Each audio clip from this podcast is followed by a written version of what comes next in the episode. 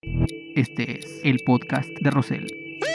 Tercero y largo para los aceleros de Pittsburgh. Tiro de esquina en favor de sus guerreros del Santos Laguna. Hogan atrapa al último guerrero y lo lleva a la esquina. ¡Pero la rola, Chor! A segunda uno. A primera. ¡Doble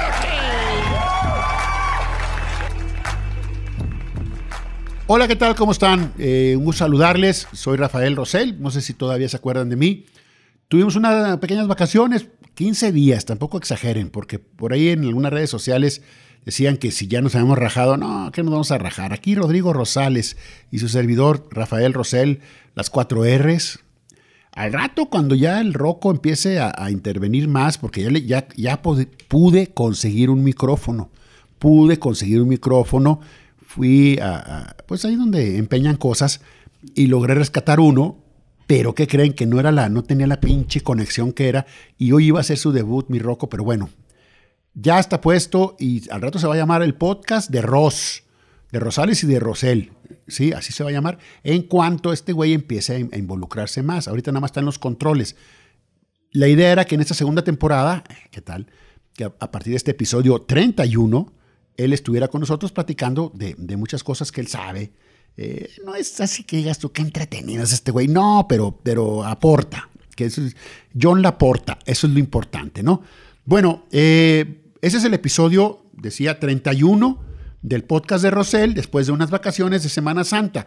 Vamos a hacer el kickoff eh, oficial.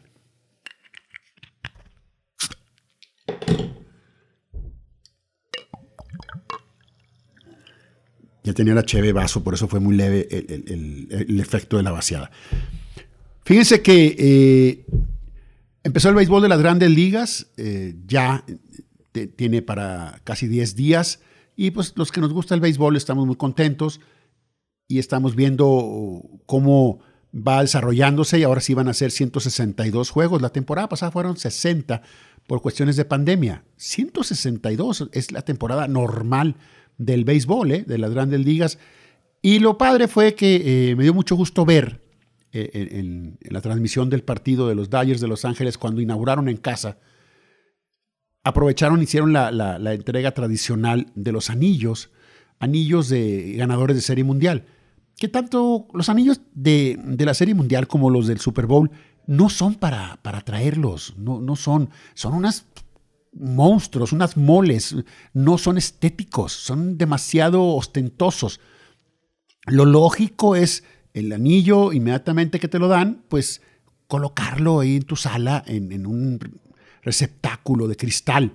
Les entregaron unas cajitas azules preciosas, azules como los Dodgers, y cuando vi a Víctor González y a Julio César Urías, los dos pitchers mexicanos, ir por su anillo. Me dio mucho gusto. Víctor González fue el ganador del partido que le dio el título a, los Dodgers la temporada pasada y Julio César Urias, otro mexicano, fue el que salvó el partido. O sea, no fue cualquier cosa. Hicieron mucho énfasis en la transmisión norteamericana con Clayton Kershaw, que ya había tenido varias oportunidades, que tenía esa, digámosle, maldición de no tener buenas actuaciones en postemporada, que no le acababa de, avalar eh, como un gran pitcher. Ya ven que es medio injusto para mí, pero para otros les parece justicia pura. No le puedes dar el, título o la etiqueta de un grande a un atleta que no ha ganado cosas importantes. Si no has ganado una serie mundial, ¿cómo te puedes intentar ostentar como uno de los mejores de todos los tiempos? Si no has ganado un Super Bowl, si no has ganado una Copa del Mundo en soccer, ¿no? Me parece, insisto, eh, un poco injusto. Es Dan Marino, uno de los más grandes corebacks de todos los tiempos, pues no ganó, fue a un supertazón, lo perdió y no volvió a ir y no ganó ninguno. Sí, Johan Cruyff no ganó ninguna Copa del Mundo, eh, eh, eh, uno de los más grandes futbolistas que ha visto este, este planeta, por ejemplo, y hay más casos. Y, en el béisbol, lo de Clayton Kershaw, este zurdo muy bueno de los Dodgers, que no había ganado una serie mundial, por fin la ganó y él, él fue muy publicitado, pero también me dio mucho gusto ver a Julio César Urias y a Víctor González, dos mexicanos, con los Dodgers, que son el equipo más mexicano, si se puede decir entre comillas, del béisbol, ¿no? Ahí donde empezó Fernando Valenzuela, que tuvo aquella temporada inolvidable de 1981, que creó la Fernandomanía, que los Dodgers registraban, cada vez que pichaba él, había miles de, asistentes más al promedio de entrada. El béisbol está aquí, en las grandes ligas, y inmediatamente empiezan con, con, con asuntos polémicos, con asuntos para debatir. Este deporte es muy especial. Yo a veces no, no simpatizo tanto con los que son muy aficionados al béisbol y que quieren darle un estatus de aparte, de que el rey de los deportes y el béisbol. Estoy de acuerdo que es algo muy, muy, muy chingón, pero tampoco se crean como que es el, el deporte más chingón de la historia. No, no, no.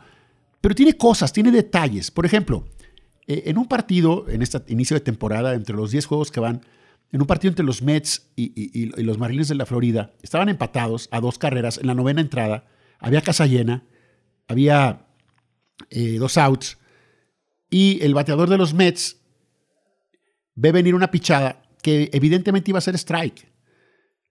Y él estira su brazo, levanta el codo, evidentemente a propósito, y es rozado por la pichada. Es una pichada que lo golpea. Entonces el umpire dice, pues, golpe, base, y como estaba la casa llena, pues el de tercera pasa home y se acabó el juego. Y pierden los Marlines. Tres carreras a dos.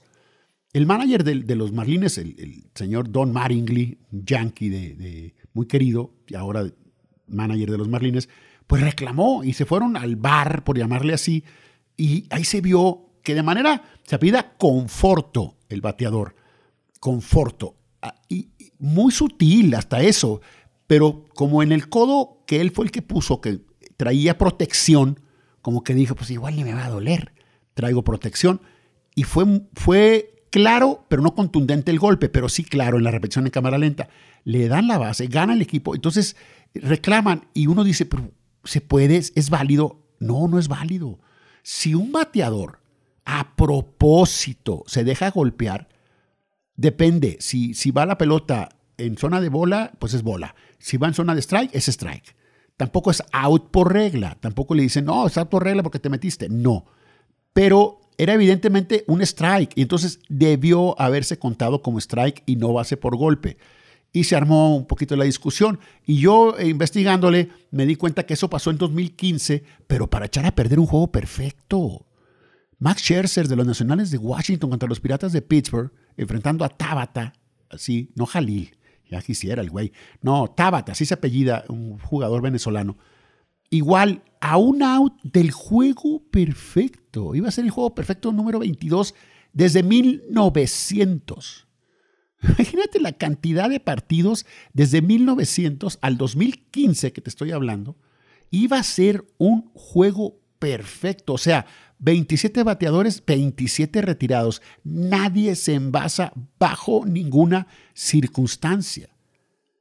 Y perdiendo 6 a 0 los Piratas de Pittsburgh, este bateador Tabata dijo, no, ni madres, yo le voy a echar a perder el juego perfecto a este güey. Viene una pichada. Scherzer es velocista, pero lanzó 85, que no es lo mismo que 95. ¿eh?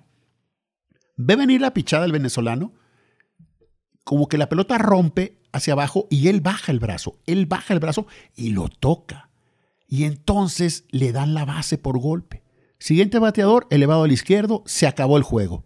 Juego sin hit ni carrera, más no perfecto pudo haber sido perfecto si este mendigo no baja el brazo y se deja tocar. Y no hubo manera de comprobar lo contrario y le echó a perder un juego perfecto. Max Scherzer dijo, bueno, no quiero especular. Ya se me fue el perfecto, pero también está chido lanzar un juego sin hit ni carrera.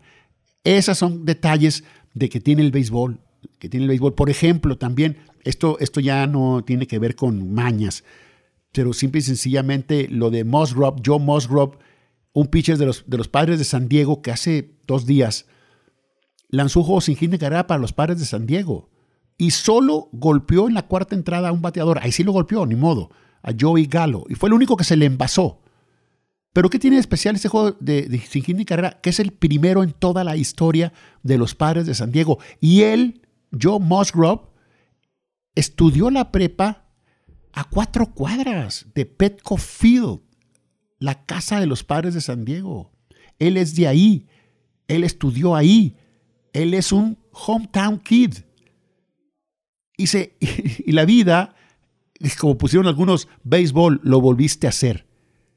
O sea, son, el béisbol es como, como guiones, como historias que no lo puedes creer de cine. O sea, el primer juego sin hit ni carrera de toda la historia de los padres de San Diego lo lanza un pelao de ahí, de ahí, de ahí, reconocido.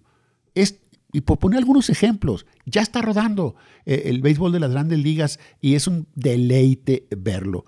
Yo afortunadamente tengo eh, un sobrino muy buena gente que paga el varo y compra todos los partidos, todos los partidos, desde el primero hasta el último de la Serie Mundial, y tiene a bien pasarme la contraseña, que no les la voy a pasar a ustedes, bola de mendigos, ni me la estén pidiendo. No, ni modo, ni modo, mi roco, la tengo yo y yo veo el béisbol y sigo a mis bravos de Atlanta que van con un Ronnie Acuña que es un verdadero fenómeno. Entonces, por darles algunos detallitos de lo que es el béisbol de las grandes ligas, la diferencia, los muchachos del verano, ¿sí? Esa es otra cosa. Aunque todavía no se acaba de establecer el, calor, eh, todavía la barda de Wrigley Field allá en Chicago no acaba de reverdecer. Y por cierto, les quería comentar algo sobre los, los estadios del béisbol de las grandes ligas que se han negado a cambiar de nombre. O sea, las grandes empresas pues pagan una bar, un bar, un bar, un bar y te dice, oye, te voy a comprar el nombre del estadio. Y pues solo alguien muy romántico y que pueda de alguna manera soportar eh, las crisis económicas puede decir, no, güey, mi, equipo, mi, perdón, mi estadio tiene un nombre y, así se va a quedar. No, no, no te lo voy a, a, vender, ¿no? Pero, por ejemplo, fíjate bien, el estadio de los Marlines, que acabo de, mencionarlo en este juego sin hit carrera, ahora se va a llamar Loan Depot, Loan de préstamo porque muchos estadios tienen sus nombres de, empresas que prestan dinero, aseguradoras, bancos, Loan Depot. Ahora son 22 de 30 que han vendido a empresas el nombre de sus parques. La pregunta es, ¿quiénes son la excepción? ¿Los Angels? ¿Los Cubs? ¿Los Dodgers? ¿Los Red Sox? ¿Los Royals? Los Nationals, los Orioles y los Yankees. Son los que quedan. Son los que quedan de, eh, o sea, quedan ocho. ya van 22 que no han podido resistir y venden el nombre del estadio. Pero fíjate, de, esos que te acabo de mencionar, al menos los cachorros, los Red Sox y los Yankees juegan en monumentos, juegan en monumentos nacionales. Yankee Stadium, Fenway Park, Wrigley Field. Wrigley Field de los Cachorros fue el último estadio en permitir, primero, luz artificial. No, no, se jugaba de noche porque no había lámparas. Hasta que los cachorros empezaron en los años 80 a, cada vez a ser más importantes, pues las televisoras le decían, oye, güey, si quieres que te pasen triple A, pues ¿cómo le hago? Pues juegas a la una de la tarde, lleno de jubilados, el, el, Wrigley Field. Wrigley Field, ¿tú has llegado a comprar chicles Wrigley?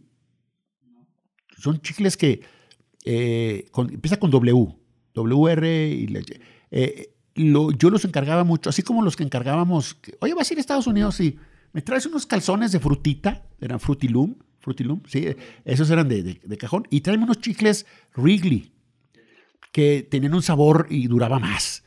Dice, no, pues, son chicles gringos, güey. Bueno, el señor Wrigley pues, hizo el estadio.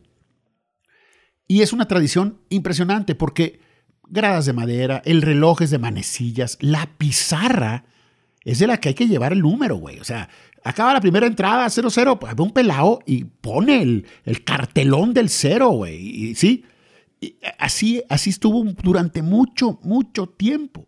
No permitían pantalla demasiado, demasiado arraigados. Ese es el Wrigley Field de los cachorros. Hasta que el dueño dijo, bueno, a ver, a ver, a ver, a ver, a ver, a ver. Necesito lana, necesito varo. Me van a ayudar eh, el, aquí la, el estado, el, municipio, el condado. Pues no, no, no, no. Bueno, voy a poner una pantalla. ¿Cómo? Vas a manchar el monumento con una pantalla. Pues necesito que haya patrocinios, que, que ahí corran comerciales. Y no, pues lo permitieron, ya pusieron luz, luz artificial, ya pusieron luz, luz y ya pusieron comerciales en el Wrigley Field. Wrigley Field, Fenway Park. Fenway Park, parte de su atractivo, aunque no lo creas, hay partes donde tú estás sentado y tienes una pinche columna metálica que es parte, o sea, no la han movido. Tú puedes, dices, ay, chinga, pues me tocó esta, el, tu brazo derecho, por ejemplo, topa, güey, topa con esa estructura metálica. Como, como, el, como el Corona. Como en el Corona. Exacto, en el, cor- en el Corona. Y siempre ese lugar siempre estaba vacío. Ya estaba vacío porque no veías ni madre. Y ahí en, Ri- en- en- en Fenway Park, que es el- la catedral de catedrales, con ese monstruo verde que le echaron mal el cálculo, oye, quedó muy, quedó muy cerca la barda del jardín izquierdo, güey. ¿Qué hacemos? Pues compénsale levantándola para que le batalle el bateador. Y, ese es el Green Monster, ¿no? Y no se diga Yankee Stadium, aunque en Yankee Stadium ya van tres, ¿eh? Tres Yankee Stadium. El 2001, pero, pero el último estadio. Pero no, no, nadie puede decir los Yankees de Nueva York van a jugar en el McDonald's Stadium. No, güey, no, no, no. O los Red Sox van a jugar en el Doritos Park. No, güey, no, no, no, no, no pueden concebirlo. Yo no sé cómo le hacen. En el, en el fútbol español, los árabes estaban tentando al Real Madrid, al Santiago Bernabéu, quitarle el nombre pagando una cantidad obscena de dinero para que se llamara de otra manera y pues lo han resistido, lo han resistido y, así pasa ahora eh, eh, en el, en el béisbol, no se, niegan algunos estadios a cambiar.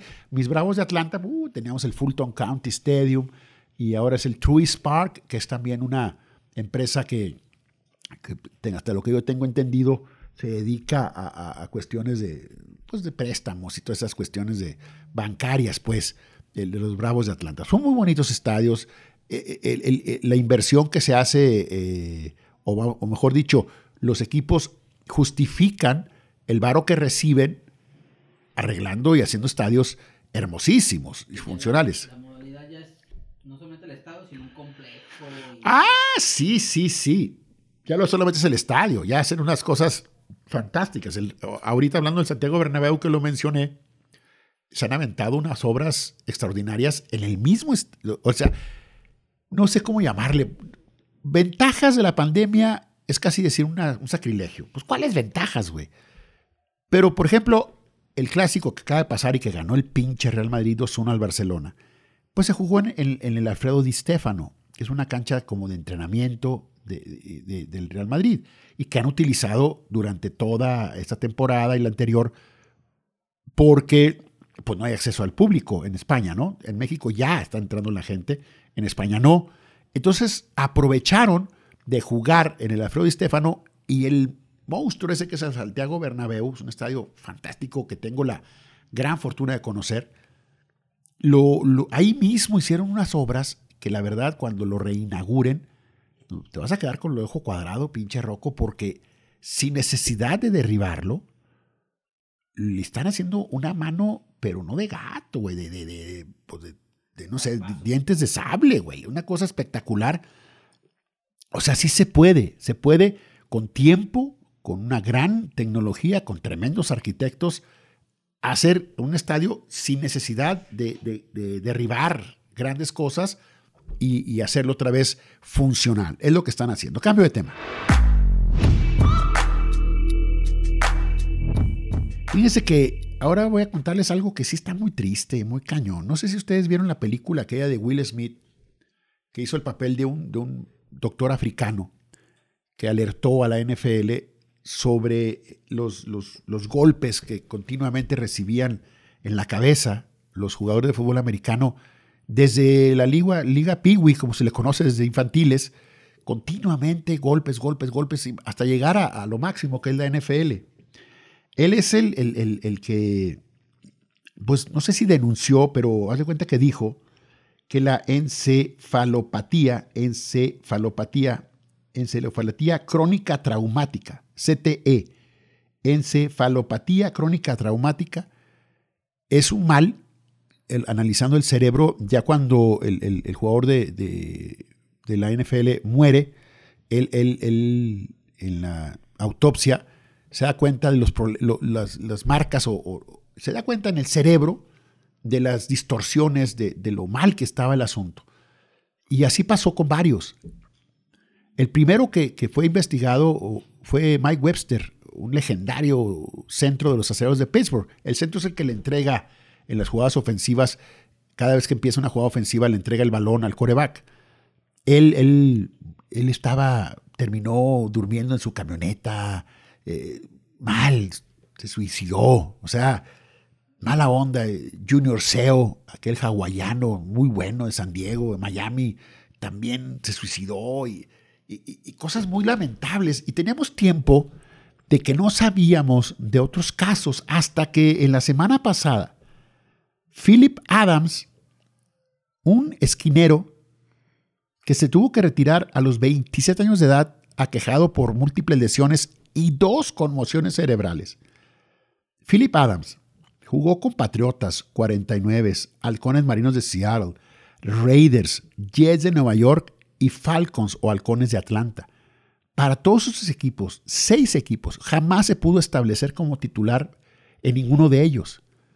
Y, e insisto, se, lastimaba mucho. Bueno, pues se retiró.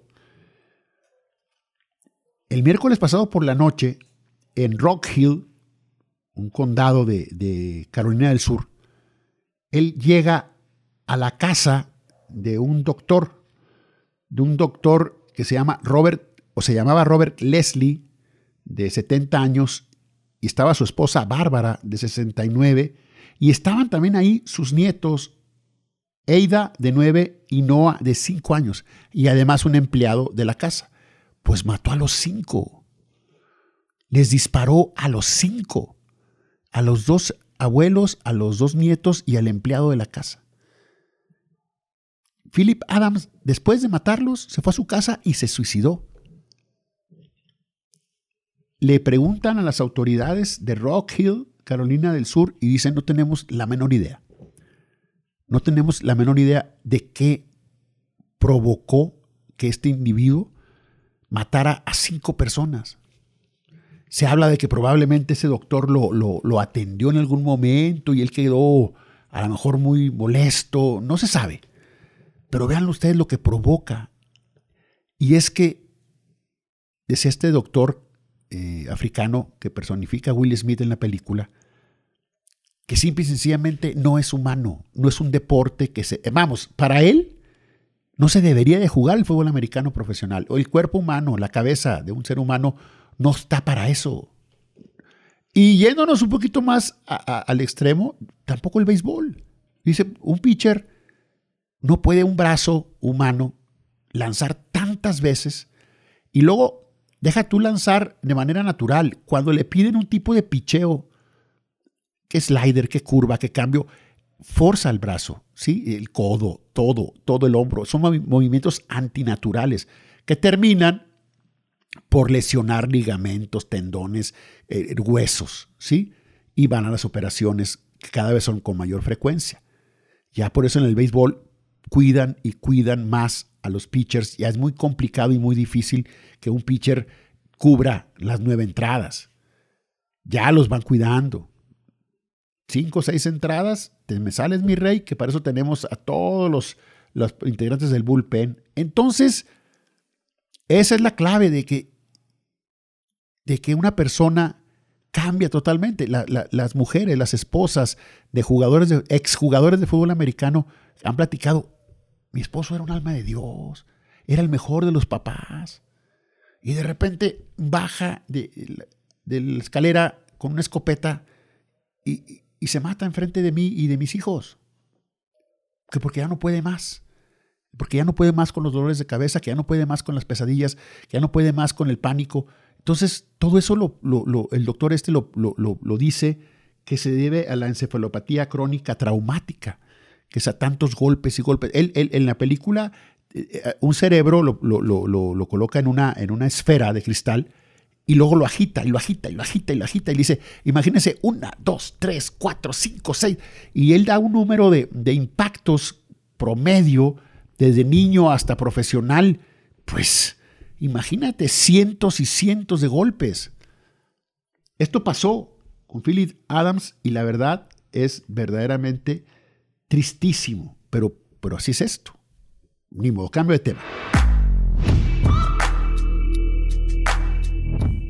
Bien amigos, pues eh, no quería yo no, me gusta tocar temas, temas políticos porque luego hay que saber bien las cosas, pero hay algo que sí me llama la atención. El equipo de béisbol olímpico de México, el equipo de béisbol que va a ir a las Olimpiadas en Tokio y que tiene posibilidades de medalla, porque sí es un buen equipo, que dirige Juan Gabriel Castro, sigue esperando desde el año pasado los 28 millones de pesos que les prometió la CONADE, la Comisión Nacional del Deporte, que encabeza Ana Guevara, y que nunca les ha llegado. Nunca les ha ni un 5, ¿eh? Entonces, la Liga Mexicana de Béisbol es la que ha aportado, ha ayudado a que se siga preparando este equipo para su, viaje. Fuera de eso, la CONADE, deja tú en lo económico, que es importantísimo, pero ni en lo administrativo, ni en nada. No ha visto tampoco esta la situación de que en, Tokio están pidiendo que, digo, hasta el momento creo que no es así como que obligatorio, pero de preferencia, porque así dicen en, las Olimpiadas, la gente de Tokio dice, esto es a riesgo, ¿eh? A riesgo si ya veniste aquí a participar, pues tú sabrás. Pero de preferencia, pues vente vacunado, ¿no? Y la gran mayoría de los países, no se diga Estados Unidos, los europeos, pues van a ir vacunados, los atletas. Yo, la verdad, yo no tengo bronca con que atletas olímpicos vayan vacunados. Yo no, yo no voy a decir, ay, ay, ¿por qué se adelantan? Pues son cosas especiales. Entonces, los, los beisbolistas, como otros atletas, están esperando que les resuelvan si se van a vacunar o no para hacer el viaje, si los van a vacunar. Nadie ve por ellos, nadie ve por ellos.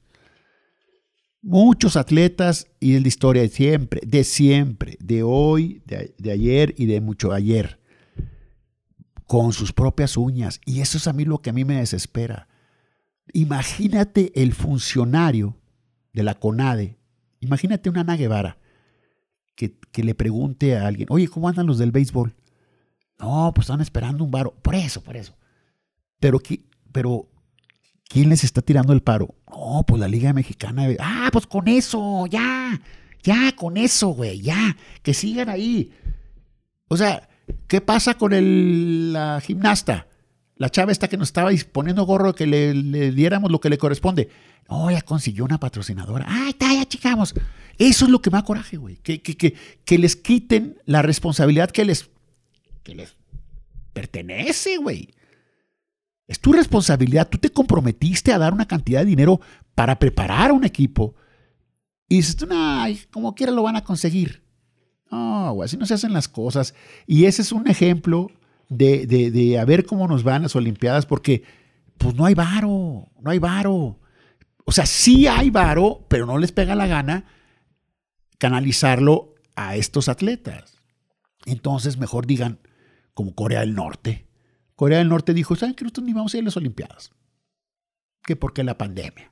Ah, bueno, ya, no van a ir Corea del Norte a las Olimpiadas. Pues México, si no tienes CONADE, si no tienes, que te, es una obligación, porque nuestros impuestos también son para eso porque nos gusta que nuestros atletas vayan preparados, ya independientemente del resultado que sea, güey, pero apóyalos, chingado. 28 millones de pesos de, ay, ¿qué eras tú? a nivel de, preparación de lo que cuesta preparar un equipo de peloteros, que te gusta, 35, 40, 28 millones de pesos desde, la, desde el año pasado, desde el 2020, que no les llega nada. Bueno, pues ya no hay que hacer tantos corajes. Cambio de tema. Ya se va a acabar el, episodio 31. Yo les prometo que en el 32 van a escuchar, ahora sí, en plenitud a Rodrigo Rosales Machado. No se imaginan ustedes la, clase de shock que van a recibir ustedes. Va a traer, no, no, y se va a preparar, mi roco, te vas a preparar a madres, porque va a traer temas. Ya, hoy traías todo, pero pues, nos faltó una pinche conexión, hombre, chinga. mira, es que yo fui buena onda, compré el micrófono, compré el cable pero resulta que la consolita que tenemos necesitas un adaptador, chinga. Uno se hace viejo en este negocio y siempre regándola. Bueno, Pues nada más quería hacer un homenaje al Santos Laguna, el equipo con el plantel menos, eh, uno de los menos atractivos de la liga y que más compite y que más está ahí y que más eh, participa y suma puntos. Lo he dicho siempre hasta la saciedad y lo vuelvo a repetir. El señor Guillermo Almada, el entrenador uruguayo del Santos, es un hallazgo, es una joya que tenemos. Es una joya que tenemos. Cada partido se le lesiona a un jugador, cada partido se le lesiona a un jugador y él sigue y sigue y sigue y hace movimiento. Mientras se complete, va a llegar un momento que va a decir, somos 11, güey, ya, se chingó. No puedes hacer cambios. A ver cómo le hace, pero él sigue. Entonces, mi respeto, señor Guillermo Almada, eh, en este podcast, siempre lo hemos dicho, y, él busca una proeza, una hazaña, que es calificar entre los primeros cuatro, que sería liguilla directa. Está bien complicado, bien difícil. Ya calificó Cruz Azul, ya calificó América, que son dos equipos que traen propulsión a chorro y se han pelado. Los otros dos equipos son Rayados y Santos, pero tienen muy cerca. ¿Quién creen que le está pisando los talones al Santos? El Atlas, güey. Su hermano. No, no, no, no. Y Puebla, ahí anda también. O sea, de todos lados puede salir el asunto. Ya se está acercando el final del torneo y solo me eh, quedo para decir mi respeto, señor Almada, mi respeto, Santos Laguna. ¿Cómo demonios le hacen? No sé, pero ahora sí que, eh, ahora sí que exprimen sus recursos a lo máximo, le sacan el mayor de los eh, rendimientos a jugadores mediocres los hacen competitivos, a jugadores olvidados los hacen que vuelvan a ser protagónicos, a jugadores que no creían en ellos mismos los hacen que crean en ellos. O sea, es increíble. Bien por Santos, independientemente de que nos encantaría verlo llegar lejos en la liguilla, nos encantaría verlo, por ejemplo, en semifinales. Bueno, a nombre del señor Rodrigo Rosales Machado, que el próximo capítulo, en el 32, va a, debutar y nos va, ya nos prometió un chascarrillo de esos chingones que, que te lo vas a recordar toda la semana. Un pinche chiste chingón.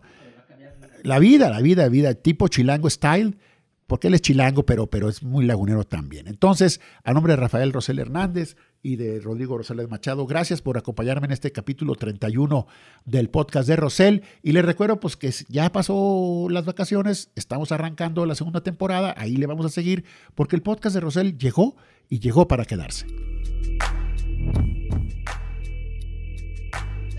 Tercero los acereros de Pesca. Tiro de esquina en favor de sus guerreros del Santos Laguna. Hogan atrapa al último guerrero y lo lleva a la esquina. Pero la rola, Chor. A segunda uno. A primera. ¡Doble